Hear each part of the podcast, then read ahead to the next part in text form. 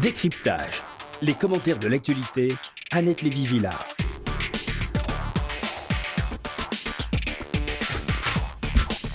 Bon, euh, bonjour euh, Bernard Kouchner. Je suis vraiment contente que vous soyez là aujourd'hui, que vous ayez pris le temps de venir parler de la situation. La situation, c'est comme ça que David Grossman parle de ce qui se passe en général. Il dit la situation entre guillemets. Euh, vous avez toujours été l'un des Français euh, les plus euh, populaires, donc euh, je vais vous présenter assez rapidement parce que par définition tout le monde vous connaît. Donc je rappellerai seulement que vous avez été ministre de la Santé et ministre des Affaires étrangères et que c'est aussi à l'humanitaire aujourd'hui, avec ce qui se passe, les exodes qui euh, agite la planète. C'est à l'humanitaire, celui qui a fondé euh, Médecins sans frontières et Médecins du monde, euh, que, que je veux m'adresser. Et puis, je rappelle que vous avez été à l'initiative de l'île de Lumière, le navire affrété pour aller déjà sauver des milliers de Vietnamiens qui se noyaient dans la mer de Chine. C'était en 79. Et puis vous avez emmené le président Mitterrand à l'époque à Sarajevo en pleine guerre de Bosnie. Et vous avez été représentant de l'ONU euh, au Kosovo et député européen. Donc c'est l'humanitaire, l'européen et, le ministre euh, que j'ai en face de moi aujourd'hui. Donc euh, bonjour.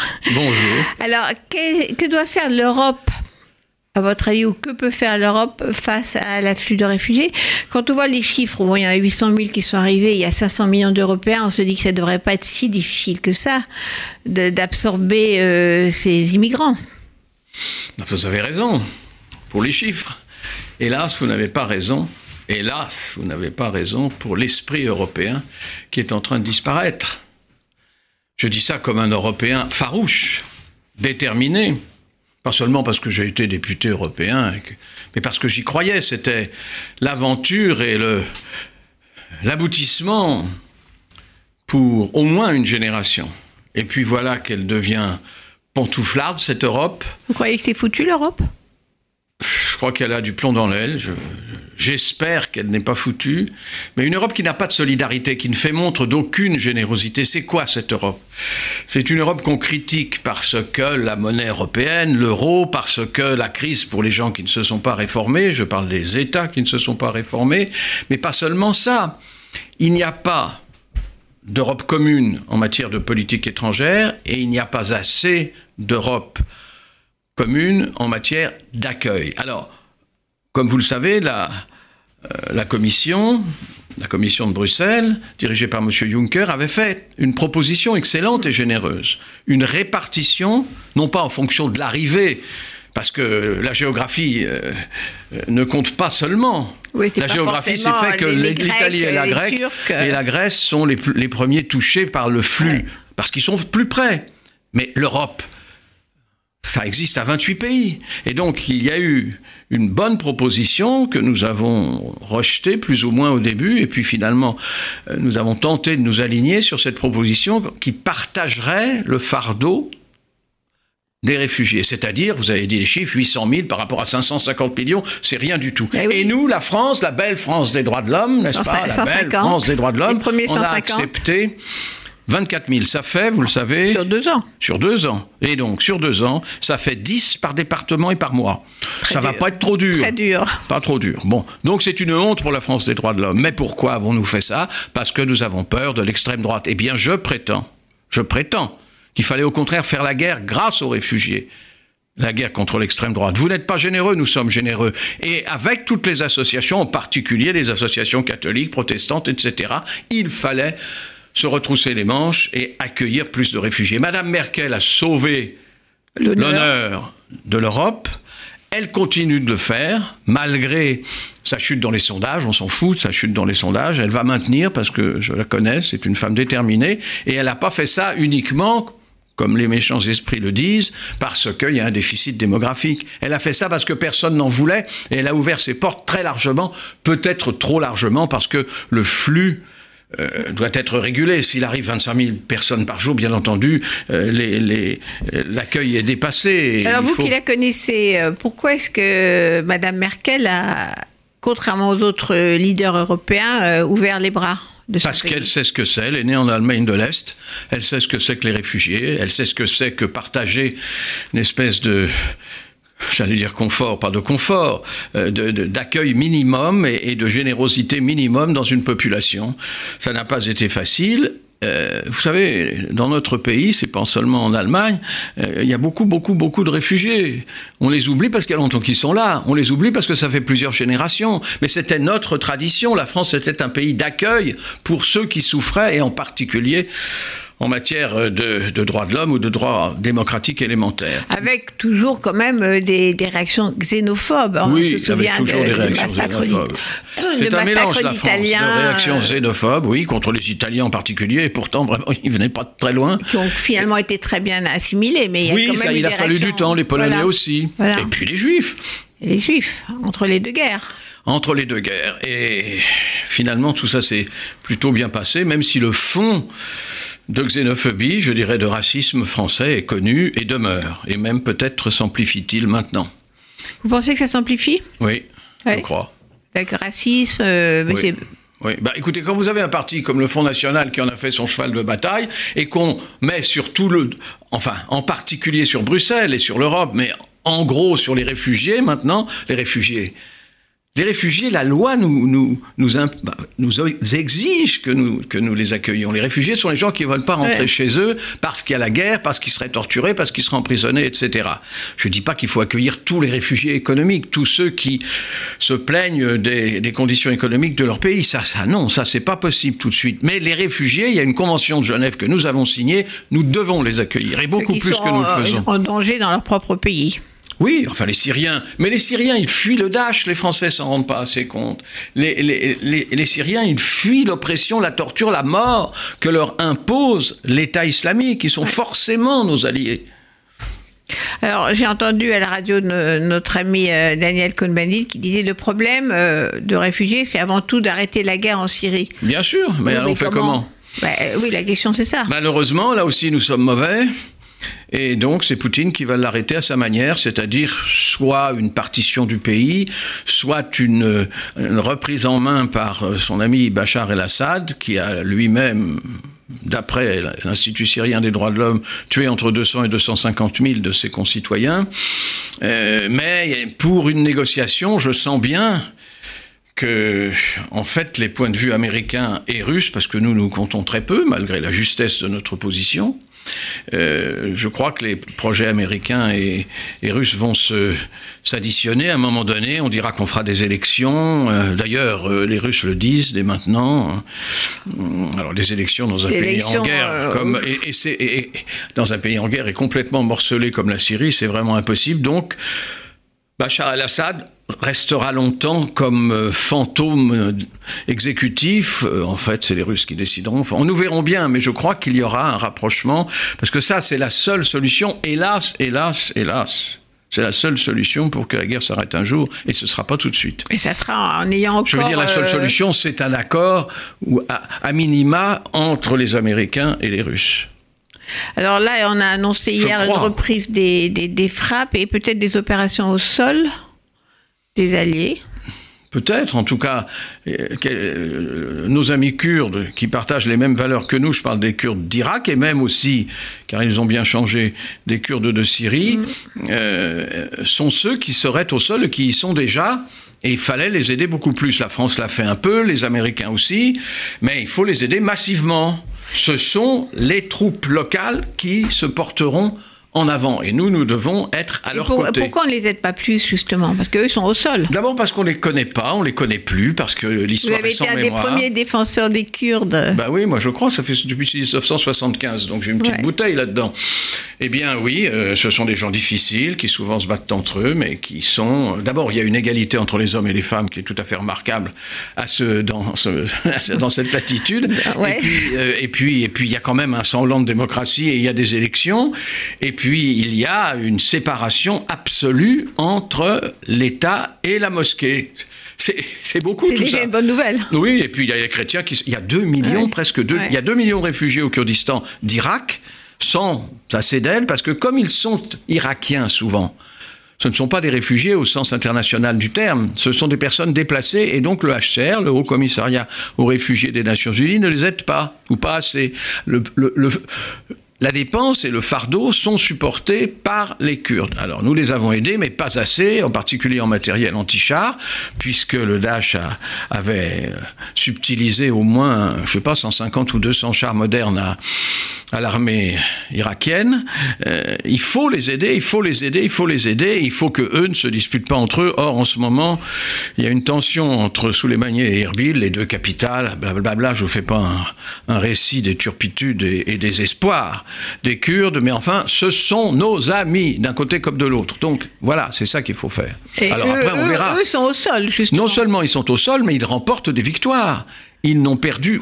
Au début, ils ont reculé un peu parce qu'ils étaient très surpris, l'armée n'était pas prête. Enfin, l'armée, vous savez, ce sont des peshmergas avec des grandes culottes et une grosse ceinture. Et oui, au début, ils ont reculé, mais ils ont repris le terrain. À chaque fois, ils ont repris le terrain. Il y a une.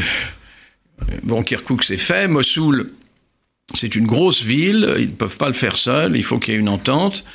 Est-ce qu'il existe encore une armée irakienne? Est-ce qu'il existe encore un État irakien? J'en doute. Est-ce qu'il existe encore un État syrien?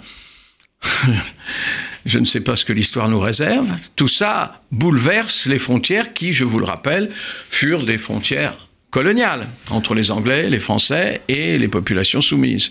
Soumises. Mais de Est-ce que, est-ce que vous, vous pensez qu'on peut gagner militairement contre Daesh? C'est ça la question. Bien sûr, il faudra un jour. Bien sûr, la démocratie gagne toujours, mais enfin, ça met du temps et beaucoup pas, de pas en bombardant. Enfin, les, les histoires euh, Pas récentes montrent que bombarder ne fait pas gagner la guerre. Non, pas seulement. Surtout des gens qui sont fondus dans la population. Évidemment, on fait beaucoup de ce qu'on appelle pudiquement les dommages collatéraux, c'est-à-dire des populations civiles qui sont frappées. Mais il n'empêche que, regardez ce qui s'est passé depuis que M. Poutine, je ne suis pas un partisan de la méthode de M. Poutine du tout, mais enfin, bon, il, il a retourné la situation. Enfin, ils bombardent aussi les, les rebelles euh, Et bien non, sûr, il bombarde, et c'est ce qu'on lui reproche, les rebelles qui se disaient démocrates anti-Bachar. Alors, euh, c'est- un méli-mélo. Et nous-mêmes, nous avons changé nos alliances. Nous-mêmes, nous étions du côté des sunnites et maintenant nous sommes du côté des chiites. A-t-on expliqué tout ça? Non. Non. Nous avons un déficit et d'imagination, et de détermination, et d'indignation, et d'explication. Ben oui, alors faites-le. Bah, faites-le. Euh, écoutez, c'est- très difficile à expliquer pourquoi les guerres ont été perdues, toutes les guerres de l'Afghanistan euh, à l'Irak, euh, en passant évidemment par la Syrie. Nous n'avons pas, euh, enfin, la coalition internationale, dont nous- les Français n'étaient pas part euh, au moment de la guerre pour l'Irak, de l'Irak, en Irak, euh, nous avons perdu ces conflits. Donc, M. Obama n'est pas en- très enclin à, à continuer. Je le comprends très bien. Et d'ailleurs, dans sa campagne électorale, il avait promis de retirer ses troupes. D'Afghanistan. Partout, d'Afghanistan, d'Irak, etc. Ouais. Donc, il n'a pas l'air de pouvoir le faire Mais là, il complètement. change un peu sur l'Afghanistan, il a changé la vie. Bah, bon, bien sûr, on- non seulement on l'a vu, mais on a bien vu aussi qu'il bombardait l'hôpital de Médecins sans frontières, si ça Oui. vous gêne pas que je... deuxième- oui. Et donc c'est une belle erreur. Euh, et Un puis il y en a eu un autre. et oui, ouais. oui, oui, il y a eu un autre hôpital au Yémen Oui. bombardé aussi.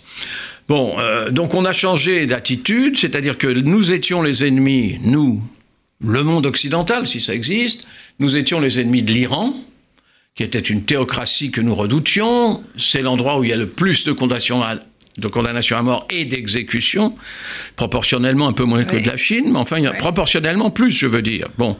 Et maintenant, nous voilà des amis de l'Iran. Alors, si on a expliqué ça, c'est que ça m'a échappé. Et non seulement ce sont des sunnites, Oui. alors que nous étions du côté des, des- des- nous étions des- du côté des sunnites, nous, et que maintenant nous sommes du côté des chiites, c'est-à-dire des on va Iraniens. avec eux qu'on- qu'on- euh, pour la Comment voulez-vous comprendre? De l'autre côté, maintenant, nous n'étions pas très amis avec Bachar el-Assad. Nous sommes encore moins amis, mais euh, M. Poutine nous oblige à, à faire un espèce de compromis. Plus personne n'y comprend rien. Alors, Plus Monsieur Poutine, donc en ministre, vous l'aviez rencontré, Poutine? On l'a rencontré plusieurs fois, bien sûr. Et qu'est-ce que vous pensez qu'il qu'il- qu'il joue là? C'est simple, il joue pas. Il fait ce qu'il dit. C'est rare, hein, mais il fait ce qu'il dit. Il le dit très clairement, avec beaucoup de brutalité d'ailleurs, avec ses yeux très clairs. Il vous regarde. Et, et voilà, il dit ce qu'il va faire. Il a, il a dit Je soutiendrai Bachar el-Assad. Il le soutient. Et nous, on fait comme si nous étions surpris. Mais malheureusement, Il a dit ça aussi pour l'Ukraine. Et l'Ukraine, il a déjà il a fait. kidnappé la Crimée. Bon, alors on peut dire que la Crimée lui appartenait historiquement, etc. Enfin, en bref, il a une politique de force qui nous oblige plus ou moins à accepter. Et notre seul recours, et c'est juste, ce sont les sanctions économiques. Parce qu'après les sanctions économiques, il n'y a rien d'autre que la guerre. Or, nous n'avons pas l'intention, ce que je comprends, de faire la guerre à l'armée russe. Une grosse armée. Oui. Monsieur Obama est venu, le président américain est venu à Bruxelles, il a dit très clairement c'est une affaire européenne, je parle de l'Ukraine. Alors maintenant, nous avons à la fois l'Ukraine, où il est quand même une pièce déterminante sur le jeu d'échecs, Monsieur Poutine, et nous avons maintenant le Moyen-Orient. Jusque-là, il s'en était pas trop mêlé. Donc entre l'Iran, l'Ukraine et la Syrie, ou entre la Syrie, l'Iran, l'Ukraine, Monsieur Poutine est un Avance. homme avec lequel il faut compter. Voilà. Et donc ça veut dire, si on veut pas lui faire la guerre, il faut trouver un compromis. Il n'y a pas de 36 mat- méthodes. Bon, alors avant de, de parler justement de, euh, du Moyen-Orient, euh, Bernard Kouchner, on va avoir une pause euh, publicitaire et après nous allons euh, aborder un sujet encore plus euh, complexe qui est la situation euh, Israël-Palestine et autour. RCJ 94.8, la radio qui vous écoute. Décryptage. Les commentaires de l'actualité, Annette Lévy-Villard. Puis euh, toujours avec euh, Bernard Kouchner, euh, l'ancien ministre, l'ancien fondateur de Médecins sans frontières, Médecins du monde, l'ancien parlementaire européen, etc., etc. Donc Bernard Kouchner, en tant que ministre en particulier, vous avez fait de nombreuses navettes entre Israéliens et Palestiniens. Vous avez passé beaucoup de temps dans cette région à essayer de parler aux uns et aux autres et de faire avancer le processus de paix. Je ne sais plus combien de, missions vous avez effectuées là-bas. Euh, donc, comment est-ce que vous voyez ce qui se passe aujourd'hui? Est-ce qu'il s'agit d'intifada? Il s'agit d'autre chose? Comment est-ce que vous, analysez euh, la situation? Encore une fois, situation, c'est le terme qu'emploie toujours David Grossman pour parler du conflit, euh, de, des crises, euh, des drames. Voilà. Comment voyez-vous ça? Je le vois avec une certaine angoisse et peu d'espoir. Mais il faut s'acharner, bien entendu, je ne baisse pas les bras, mais depuis que les uns et les autres, nous savons, y compris les Israéliens, y compris les Palestiniens, mais que nous savons qu'il n'y aura pas de solution pour ces deux peuples s'il n'y a pas deux États, j'ai quand même le sentiment que nous n'avançons pas. Aujourd'hui, tout le monde dit euh, on est d'accord pour deux États, officiellement. Il y a des gens aussi, dont M. Netanyahou, qui pensent qu'un État unitaire, euh, ça pourrait être possible aussi. Mais enfin, euh, même si tout le monde verbalement peut vous dire Ah bah oui, ça on fera ça un jour, je ne le vois pas venir, cet État Ah, palestinien. Monsieur Et non Abbas veut aussi un État unitaire, ils veulent tous un État unitaire maintenant. Non, oui, peut-être. Moi, je vois pas comment. Alors là, franchement, Ah ben, la démographie est- parle contre cette, cette hypothèse, mais Surtout pour c'est pas ça. C'est que il y a eu un temps. Et je dis ça parce que ce matin, Tzipi Livni euh, a parlé, enfin, il y a eu un interview dans Libération, et, et où elle dit la même chose, ce que nous disons tous, et ce qu'elle a fait très bien avec un Premier ministre qui s'appelait Ehud Olmert. Ehud Olmert et Tzipi Livni parlaient deux fois par semaine avec leurs homologues palestiniens et sur chacun des sujets, ils avançaient. Je ne dis pas que c'est facile, je ne dis pas qu'il n'y a pas les colonies de peuplement qui, en effet, posent un sérieux problème, énorme problème, mais nombre, nous avancions.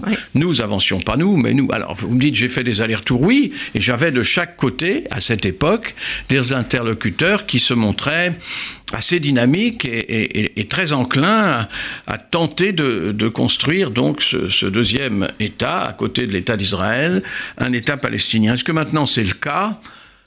Lorsque nous visitions M. Netanyahou, alors ça c'était après le gouvernement auquel je fais référence, euh, le gouvernement d'Ehud Olmert, il faisait des promesses mais il ne les tenait pas. De l'autre côté, ce sont les même mêmes, mais je rappelle que M. Olmert Mahmoud et- Abbas... Et Tzipi Livni n'étaient pas des, des travaillistes, n'étaient pas des gens de gauche, c'était du centre-centre droit. Oui, mais Kadima. la- la- la- la- Et donc, euh, c'était comme ce gouvernement de centre droit qui essayaient de négocier pour faire avancer Oui, centre droit, centre gauche aussi. Et puis après, la, la- la- la campagne électorale s'est faite avec M. Herzog et avec Sipi Livni, c'est-à-dire avec le- les restants, les débris du Parti travailliste. Il n'y en a plus beaucoup, hélas. Et puis le centre, le centre droit, si vous l'appelez comme ça. Mais enfin, il y avait une bonne volonté, il y avait une volonté de faire un État palestinien. Et de l'autre côté, on sentait cette volonté, c'est-à-dire à Ramallah. Alors maintenant, avec cette nouvelle antifada des couteaux, même si elle n'a pas atteint euh, les mêmes proportions que les deux précédentes, je suis très inquiet parce qu'il y a dans cette, euh, comment dirais-je, dans cette, euh, cet effroi des couteaux quelque chose de personnel, quelque chose comme un corps à corps, quelque chose comme une menace qui est très sourde et très difficile et qui pour les familles est encore plus redoutable. Je ne me fais pas d'illusions, même si les proportions et la défense israélienne y est pour quelque chose, sont très en défaveur euh, de- des, Palestiniens pour le moment. Euh, Il y a plus de morts du côté palestinien que du côté israélien. Il n'empêche, cette arme primitive qu'est le couteau, ça fait beaucoup plus peur parce que c'est plus personnel, encore une fois, c'est plus, c'est plus tactile. Euh, C'est psychologiquement quelque chose de très difficile et je comprends l'angoisse des, de certains, mais enfin de beaucoup des, des Israéliens. Ça a l'air, ça a l'air, grâce aux mesures qui ont été prises, et il faut les prendre bien sûr, de se calmer un peu. J'espère que ce sera tenu dans cette direction. Enfin, Mais politiquement, les- nous n'avançons pas. Politiquement, nous n'avançons pas. Euh, Est-ce qu'on avancera maintenant parce que M. Netanyahou, le Premier ministre, a dit que il allait recommencer le, le dialogue. Je ne le vois pas venir, mais je l'espère. C'est pas le moment, en tout cas. Mais ça devrait être le moment, au contraire. Arrêtons. Alors lui propose, euh, Netanyahou propose un, un reprise des négociations sans condition. Or, du côté de Abbas, à Ramallah, on demande comme condition un geste de bonne volonté, c'est-à-dire l'arrêt de nouvelles colonies, de nouvelles implantations. Et donc, euh, c'est alors euh, notre ministre actuel, Laurent Fabius, essaie de les réunir à Paris, hein, d'un côté Benjamin Netanyahou et Mahmoud Abbas, à Paris pour se parler. Vous pensez que ça va marcher? J'espère que ça va marcher. Il a tout à fait raison, Laurent Fabius, de faire ça, mais je ne suis pas certain qu'il soit sensible et qu'il soit prêt à le faire. Parce que l'arrêt de la colonisation, il a, souvent dit qu'il le ferait, Netanyahou, bien sûr. Et puis ça a continué parce que c'était l'immeuble qui s'ajoutait à l'immeuble et c'était pas une nouvelle colonisation. Tout ça ne trompait personne. C'est vrai, il y a un problème très difficile de ces colonisations et du nombre de gens qui qui y résident, et, et- et plus on attend, et plus ce sera difficile. Donc il y a eu aussi des problèmes d'échange de terrain, on pouvait s'appuyer, et d'ailleurs, euh, dans la période où j'ai beaucoup participé à ces négociations, on, on évoquait déjà les territoires qui pouvaient être échangés. J'espère ça, je peux pas vous dire que c'est foutu, mais j'ai pas le sentiment que, que, en ce moment, euh, ça avance beaucoup, au contraire, ça recule. Alors, Aussi, euh, Et ça n'a jamais été pourtant aussi urgent.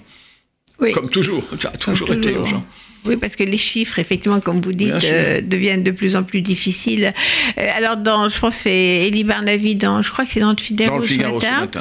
euh, disait que c'était quand il y a un gosse de 13 ans qui attaque un autre gosse de 13 ans, euh, ça devient vraiment une guerre de religion. C'est-à-dire que c'est, c'est, il disait Facebook, c'est des mômes qui sont endoctrinés ou convaincus ou radicalisés tout seuls. Il n'y a pas besoin d'avoir un complot derrière ça. Écoutez, moi, dans toutes les guerres que j'ai vues, et j'en ai vu beaucoup, beaucoup, il y a toujours eu un fond religieux. Et là, il y en a un, manifestement. Alors, on le découvre pas forcément seulement parce que ce, sont des enfants de 13 ans qui s'assassinent, parce qu'il y a dans tout ce conflit, et pourtant, les interlocuteurs palestiniens euh, du gouvernement israélien ne sont pas religieux du tout.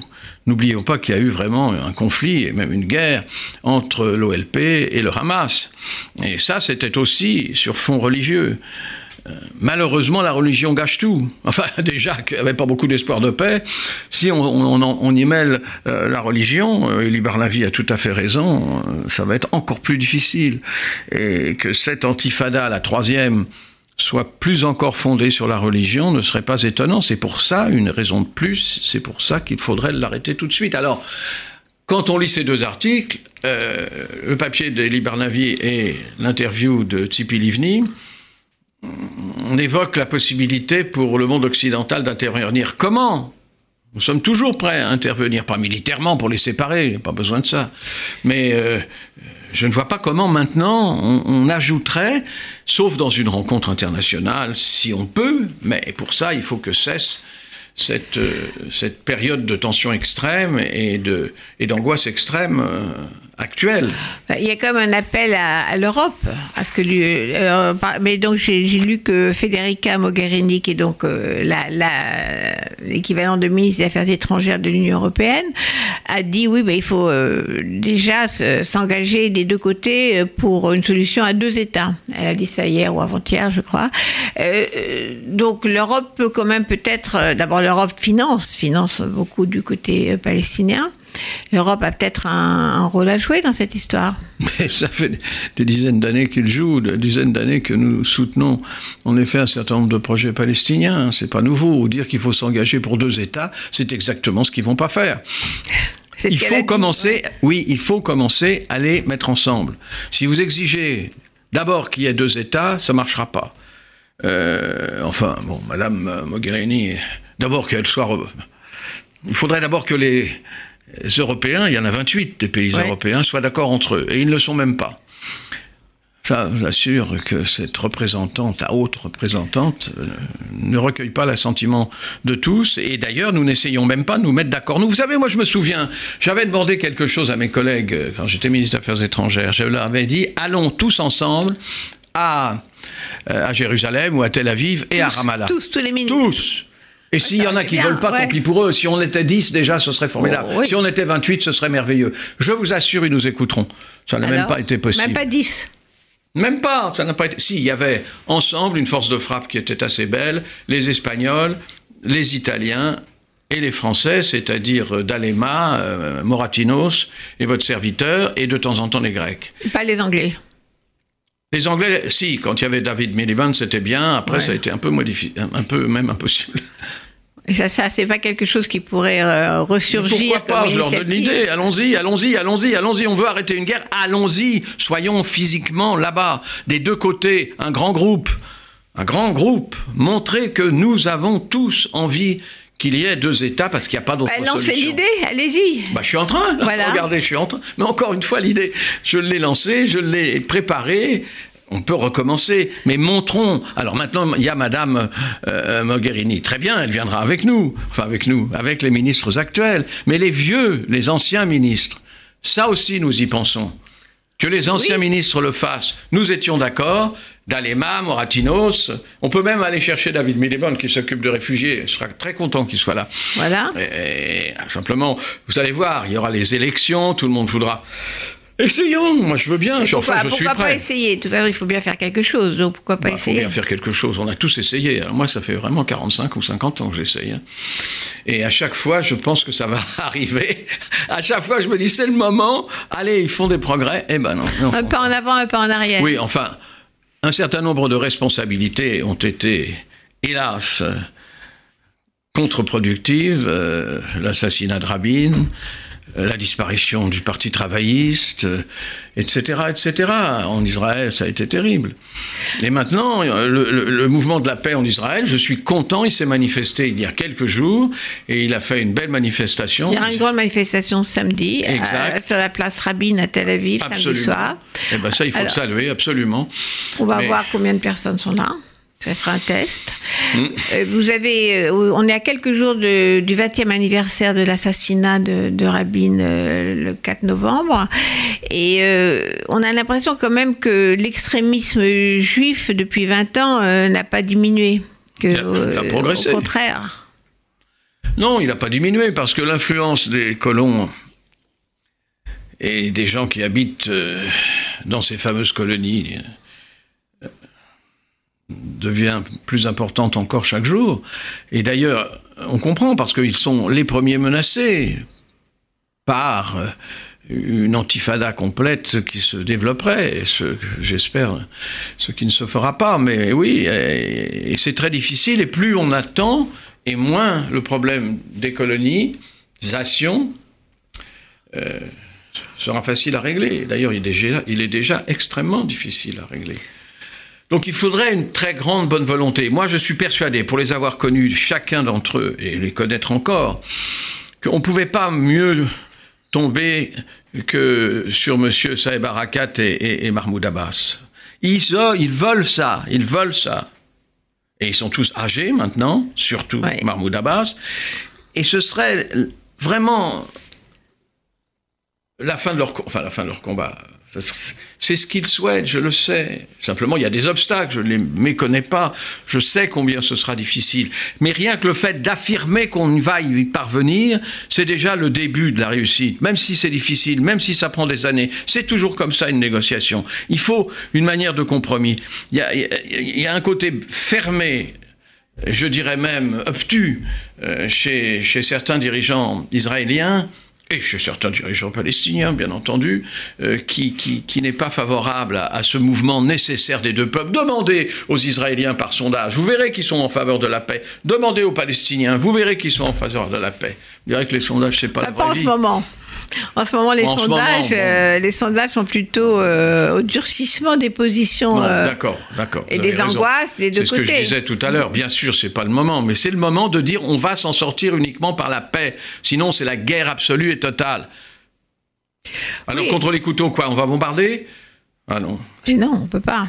En plus, il y a un phénomène quand même nouveau qui est qui, des, certains terroristes sont des Arabes israéliens, citoyens israéliens. Et ça, c'est un phénomène nouveau. C'était pas le cas. Il y a un million et demi de de Palestiniens euh, qui sont israéliens à l'heure actuelle. Donc, bah euh, si, si c'est les idées. Euh, je ne pense pas que la majorité soit en faveur du dentifada. Ah, pas du tout. Absolument pas. Absolument pas. La majorité était pour continuer à vivre paisiblement en tant que citoyen israélien. Mais les idées extrémistes font du, font du chemin, quoi. Et c'est ces gens-là qui, Dans le monde arabe, les idées extrémistes font leur chemin et ça rencontre de l'autre côté, même si c'est pas la même proportion des idées extrémistes du côté israélien, et en particulier du côté des colons, bien sûr. Mais écoutez, tout ça, on le connaît. Tout ça, ça va, on sait. Alors, qu'est-ce qu'on doit Baisser les bras? Non, il faut absolument continuer.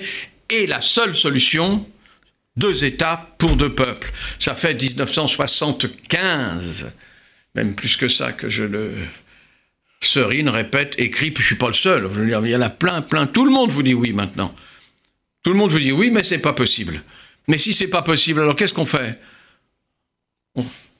Non, il, faut, il, faut, laisser un peu d'espoir à cette génération quand même. Nous n'avons pas le droit, alors que l'État d'Israël est un fait accompli, nous n'avons pas le droit de laisser dire nous ah ben non, mais nous sommes pas nous sommes anti, ah, non, pas antisémites bien sûr, mais nous sommes antisionistes. C'est fini tout ça. Il y a un État d'Israël, c'est pas fini du tout. Et là, je dis ça, je voudrais bien, mais bon, c'est fini. L'État d'Israël existe, il est fort pour le moment, pour le moment, mais ça ne durera pas, il ne risque rien, c'est le moment de faire la paix. Et je pense que pour cette génération de Palestiniens qui est encore au pouvoir et qui ne veut pas du Hamas, c'est le moment de lui tendre la main, c'est le moment de lui tendre la main, je le répète, c'est le moment de lui tendre la main. Et qu'elle ne soit pas armée d'un couteau. Donc, tendre la main, vous allez aider à ce que les mains se tendent bah, je, Vous avez l'occasion, c'est maintenant. Lancer un appel. Toute ma vie, cette histoire d'aller là-bas, tous les anciens ministres, au moins ça ferait peut-être réagir les actuels ministres des Affaires étrangères. Mais bah, la France fait ce qu'elle peut d'ailleurs, hein, franchement, euh, j'ai rien à dire contre la France. Mais. Et d'ailleurs, Poutine, qui est notre obstacle un peu partout maintenant, est-ce qu'il ne serait pas d'accord là-dessus, sur deux États? Je suis pas sûr hein, qu'on puisse euh, pas. Il a dit quelque chose là-dessus? Moi, je me souviens pas. En ce moment. Non, il, a autre chose à faire. Il dit, non, il n'a pas autre chose à faire. Il, ne dit pas grand-chose, vous savez, Poutine. Quand il dit quelque chose, il le fait, je le répète. Hein. Il avait dit je soutiendrai Bachar el-Assad, paf, il le fait. Il bombarde, bon gars. Mais il bombarde et il bombarde et il a 3000 personnes sur le terrain. Ouais. Et des tanks. Et des tanks. Et, qu'est-ce qui se passe en Ukraine? Pour le moment, nous ne sommes plus en, termes très aimables avec lui parce que nous n'avons pas baissé les sanctions européennes qui frappent terriblement euh, la classe moyenne russe, c'est vrai. Mais encore une fois, c'est pas parce que j'aime les sanctions, c'est parce qu'il n'y a pas d'autre moyen inventé euh, lorsqu'il y a une attaque militaire avérée euh, en dehors de répliquer par euh, une contre-attaque militaire. Nous ne le souhaitons pas, ça vraiment, nous ne voulons pas. Il y a une énorme armée russe qui a été reformatée, qui, a été réarmée avec des moyens modernes, euh, avec des armes modernes. M. Poutine ne cache pas son jeu. Et nous, nous avons ensemble, hélas, 550 millions d'Européens, peut-être qu'ils ne sont pas exactement 550 à chaque fois que je dis ça, on de... dit 520, 500, bon d'accord, 520 plus, millions. Plus 800 000 qui sont arrivés. Ouais, oui, enfin oui, plus les émigrés, oui, d'accord, que nous avons mal accueillis, que nous n'avons pas été capables d'accueillir ensemble, ou même de ne pas accueillir ensemble. Hein je ne suis pas la religion de l'accueil, même si je l'ai d'ailleurs, mais ensemble au moins, nous avons face à M. Poutine et face à l'immigration, nous n'avons pas eu une politique commune élémentaire. Les gens se sont plus disputés, les 28 pays, qu'ils ne se sont unis pour répondre, en bien ou en mal. Et alors, face à, à, l'armée russe, qu'est-ce que vous voulez? Mais quand Il vous y a les avez Français, des- les Anglais, et puis les Polonais un peu. Les Espagnols, les Italiens, pas beaucoup. Et tout ça n'est. Même parler d'une défense commune est un tabou.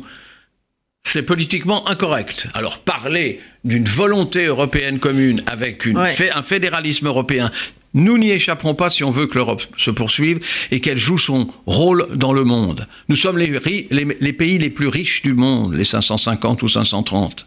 Et nous n'avons pas les moyens de notre politique. Euh, alors Bernard Kouchner, euh, hier, euh, au cours de son débat euh, dans le Nord, Marine Le Pen a dit que si elle devient présidente de la région, elle euh, coupera tout de suite, elle supprimera tout de suite euh, le financement des organisations humanitaires qui aident les réfugiés, donc Calais et autres. Euh, donc, en tant que à l'initiative de l'humanitaire, comment vous voyez ça, de couper les subventions des organisations? Je n'ai pas attendu cette décision scandaleuse ou cette expression d'une éventuelle décision scandaleuse pour penser que Marine Le Pen n'avait pas de cœur. Elle a un cœur qui est d'abord situé du côté de ses électeurs et ensuite, mais malheureusement, le cœur, quand on en a, c'est pour accueillir ceux qui sont malheureux. C'est pour être du côté des victimes. Ça, ça ne m'étonne pas qu'elle ait affirmé ne pas l'être du côté des victimes. Maintenant, j'espère qu'elle ne le fera pas, je ne sais pas si elle sera élue, Euh, elle a l'air de le dire. Dans cette région très particulière, où en effet il y a beaucoup de gens qui veulent passer Oui. de l'autre côté, c'est-à-dire en Angleterre. Mais c'est très facile de dire je couperai. Et qu'est-ce qu'on fait alors? On les tue? On bombarde Calais? Non, mais tout ça est inepte. Tout ça, c'est d'une sécheresse de cœur et invraisemblable. Et en même temps, c'est complètement improductif. Il n'y a pas de solution. On les répartit sur le territoire, on les met euh, euh, à, Saint- à Saint-Cloud, on on les met où? Chez elle chez elle. Allons. Il faut que chacun fasse sa Ouais, part, ouais. que chacun tende un peu la main. Et nous sommes 65 ou 66 millions de Français. Ça ne doit Voilà. pas être très difficile. Simplement, ils veulent, ces gens-là, enfin, dans Alors, la ce que vous avez dit, c'est qu'au lieu de, de faire preuve de générosité à la Merkel, euh, en France, on, on s'aligne plutôt sur la non-générosité, c'est-à-dire comment s'en débarrasser ou en accueillir le moins possible. Donc c'est le mouvement inverse de la générosité. Je ne parle pas uniquement du Front National. Enfin, ils ont bien donné le change, à la fois Manuel Valls et, et François Hollande, et d'ailleurs euh, M. Cazeneuve aussi. Euh, au début, quand ils ont dit il y a un front commun pour faire quelque chose, pour être positif, pour... Enfin, vous avez vu ces gens, euh, ils viennent avec leur famille, ce sont les enfants qui se noient. Et d'ailleurs, c'est la photo de ce bébé sur la plage qui a fait bouger fait les le cœurs. le au début, Ouais. ils ont dit la France et l'Allemagne sont d'accord. Oui, bien sûr, nous, c'était pas mal. Mais enfin, euh, ça a été pas tellement spontané. Et puis, regardez les chiffres. Nous, avons accueilli, nous allons accueillir en deux ans 24 000 personnes, mais c'est rien du tout. Nous avons accueilli, venus de mer de Chine, 150 000 réfugiés vietnamiens. Est-ce que vous les avez vus? Est-ce qu'ils ont fait le moindre problème? Non. Et ils sont chez nous et, ils, sont se intégrés. comportent très bien. Et, et d'ailleurs, et les Syriens le feraient aussi. Ce sont des gens éduqués. Il faut les aider. Et c'est dans notre intérêt. Ça déclencherait même un mouvement économique, une espèce de vivacité économique qui nous manque. C'est pas vrai qu'ils prendraient. Regardez, si par hasard on disait, vous pouvez prendre avec des contrats un peu particuliers ces Syriens qui sont éduqués et ils n'auront pas, vous n'aurez pas à payer la sécurité sociale dans un premier temps, bien entendu. L'État s'en chargera s'il y a une maladie quelconque. Eh bien, ça ferait un mouvement, il y aurait quelque chose de spontané qui se manifesterait. Tout ça, euh, on n'a pas essayé de le dire. Je ne dis pas qu'ils sont plus, mal conduits. En plus, en plus euh, contrairement à d'autres pays, on ne leur donne pas euh, le droit de travailler tout de suite. Non. Contrairement à la Suède bah, et à l'Allemagne. Donc, tout ça, fait du coup, ils ne peuvent pas travailler, ils ne peuvent pas s'adhérer, il faut ils peuvent pas travailler. travailler. Mais vous savez, il faut prendre au mot Madame Le Pen. Vous, vous voulez pas les aider très bien. Tous ceux qui sont de notre côté, de notre côté, du côté si j'ose dire, de la République et de la générosité. on peut parler de la République. Oui, on peut parler de la République, mais ça devient confus ces temps-ci. Hein. Qui est républicain, qui ne l'est pas. Pas républicain, république. Bon, bah, républicains. Les républicains sont en faveur de la République aussi. Hein. oui. et, et, qui participe du processus électoral est d'ailleurs en faveur de la République. Il ne faut pas exagérer non plus. On a l'air de faire des mariages qui n'en sont pas. Bon, enfin, en tout cas, il fallait prendre au mot, et, et pour l'unité de ces Français républicains, je prends votre mot, euh, et nous aurions eu un front de l'accueil, un front de la générosité, un mouvement du cœur qui aurait emporté tout, j'en suis sûr. J'en suis sûr, les Français sont comme ça. faut leur donner la belle occasion d'être généreux et ils la saisissent. Alors, pour terminer, euh, Bernard Couchet, on n'a pas parlé, ou presque pas, d'Obama, des États-Unis, qui, quand même, bon, prenez l'exemple de la guerre de Bosnie, euh, dans laquelle vous avez été très, très, très engagé. Euh, c'est quand même les bombardements de Clinton qui ont, sur les Serbes qui ont arrêté cette guerre. C'est pas l'Europe. Hein. C'est pas. Donc, est-ce que les, Américains pourraient encore jouer un rôle dans, tout ça? Mais ils jouent un rôle. Notamment, il ne veut pas se président Obama ne veut pas se réengager dans, une autre guerre. Mais moi, j'ai joué un rôle. C'est simple. Moi, j'avais dit, il faut que ce soit l'ONU. C'est simple. Je sortais du Kosovo. Au Kosovo, c'était pas facile, mais avec l'ONU et les troupes que, euh, qui étaient à la disposition de l'ONU, mais qui étaient en particulier américaines, françaises, allemandes, espagnoles, italiennes, etc. Nous avions le modèle. C'est ça qu'il fallait faire. Moi, je n'ai pas dit que j'étais pour la guerre et qu'on allait la gagner. L'ONU, et il fallait se débarrasser de Saddam Hussein. Euh, malheureusement, ça s'est pas passé comme ça. Il y a eu des gens qui n'ont rien compris et qui ont une attitude euh, d'anéantissement de l'armée qui était ridicule. C'est pas comme ça qu'on fait. Personne n'a jamais fait. Il faut changer les officiers, mais il faut garder une armée, sinon on peut pas diriger. Bon, la guerre d'Irak a été a été un fiasco. Qu'est-ce que vous voulez euh, Par complet? N'oublions pas que là aussi, nous avons changé notre fusil d'épaule, puisque la majorité était chiite, nous sommes devenus pro-chiites. Avant, on était sunnis. Je vous l'ai déjà dit ça. Donc, comment vous voulez, si on n'explique pas que les gens adhèrent à une telle politique? Dont maintenant le président Obama y joue un rôle très particulier C'est entre lui et peut-être, je l'espère, euh, Hillary Clinton, si elle est élue, ce que je souhaite, euh, et, Poutine que ça va se passer. Nous, nous avons un rôle moral et nous disons ce monsieur, Bachar el-Assad, est un assassin et il a l'assassin de son propre peuple. C'est une bonne position morale, malheureusement, euh, en dehors de, de, cet obstacle que, même éthique que nous représentons, ça se passera entre les Américains et les Russes, je le crois. Euh, déjà, il y a un accord pour pas que les avions se tapent qui... dessus. Bah oui, c'est déjà beaucoup. Entre eux. Aussi, oui, il y a un rôle très bizarre pour pas dire mieux, euh, pour pas dire pire d'ailleurs, des Turcs. Et puis nous avons à aider, aider, aider les Kurdes. Et ça, les Américains le font bien plus que nous, qui sommes dans un état difficile vis-à-vis d'une armée valeureuse, l'armée française, mais qui est intéressée dans plein d'endroits du monde pour le moment et qui fait ce qu'elle peut. Aidons les Kurdes, aidons les Kurdes. Là-dessus, les Américains sont, évidemment beaucoup plus utiles et comment euh, décisifs que nous. Vous pensez que si elle est élue, euh, Hillary Clinton sera plus, euh, par, par, définition, plus intéressée par l'international et par ce qui se passe dans le monde que Barack Obama? Elle est plus euh, au fait de ce qui elle se passe. Mieux. Elle a une expérience formidable et, et, elle connaît très très bien ses dossiers. Maintenant, je dirais très cyniquement, heureusement pour elle, c'est pas maintenant qu'elle prend les décisions. Il faut que les décisions soient prises avant l'élection américaine. Euh, sinon, on lui laisse un fardeau. C'est maintenant alors. Difficile. Oui, c'est. Oui, mais enfin, on lui laisserait un fardeau très, très difficile à porter. C'est bientôt les élections. Je crois que les négociations commencent, s'esquissent, se, préparent entre euh, la diplomatie russe, comme on dit, la diplomatie américaine, et nous, devons y participer. C'est d'ailleurs pourquoi nous avons en particulier fait office de notre aviation aussi. Nous avons utilisé euh, les bombardements contre les positions du Daesh, très justement. Est-ce que nous serons dans la discussion? Oui. Est-ce que nous sommes décisifs? Non. Bon, bah écoutez, euh, nous espérons en tout cas que les différentes euh, diplomaties, euh, même discrètes et secrètes, fassent avancer les choses entre les Russes, les Américains, les Européens.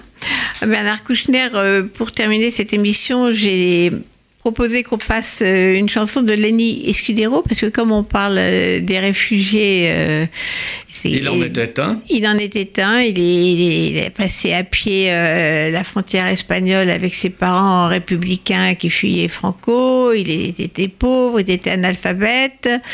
Et il est devenu, euh, grâce d'ailleurs à l'école de la République, a-t-il toujours dit, il est devenu un poète et un grand chanteur. Donc euh, on va terminer. Je suis sûre que vous allez chanter avec, avec Léné Scudero. Merci Bernard Kouchner. Merci beaucoup.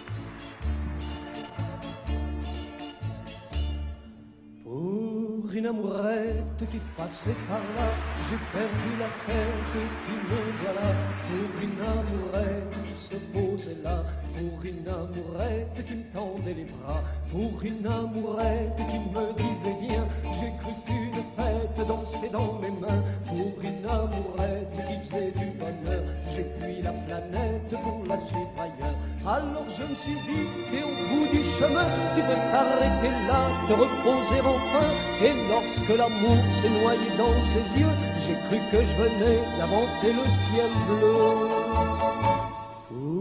amourette qui m'avait souri. Je me suis fait honnête, j'ai changé ma vie pour une amourette qui savait m'aimer, pour une amourette qui croyait m'aimer, pour une amourette, l'amour éternel dure le temps d'une fête, le temps d'un soleil. Et mon amourette qui était trop jolie, vers d'autres conquêtes, bientôt repartie.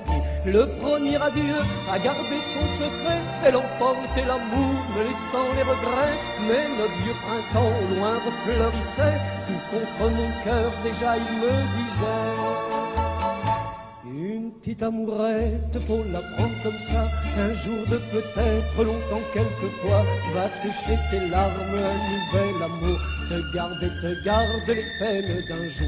Une petite amourette, un jour reviendra, te tourner la tête, te tendre les bras, chanter la romance du rêve joli. Et je sais d'avance que tu diras oui. Alors les amours pour toi refleuriront, tu aimeras encore à la belle saison une petite amourette n'est jamais trop jolie quand on sait d'avance ce que dure la vie. Décryptage. Les commentaires de l'actualité, Annette Lévy-Villard. RCJ 94.8, la radio qui vous écoute.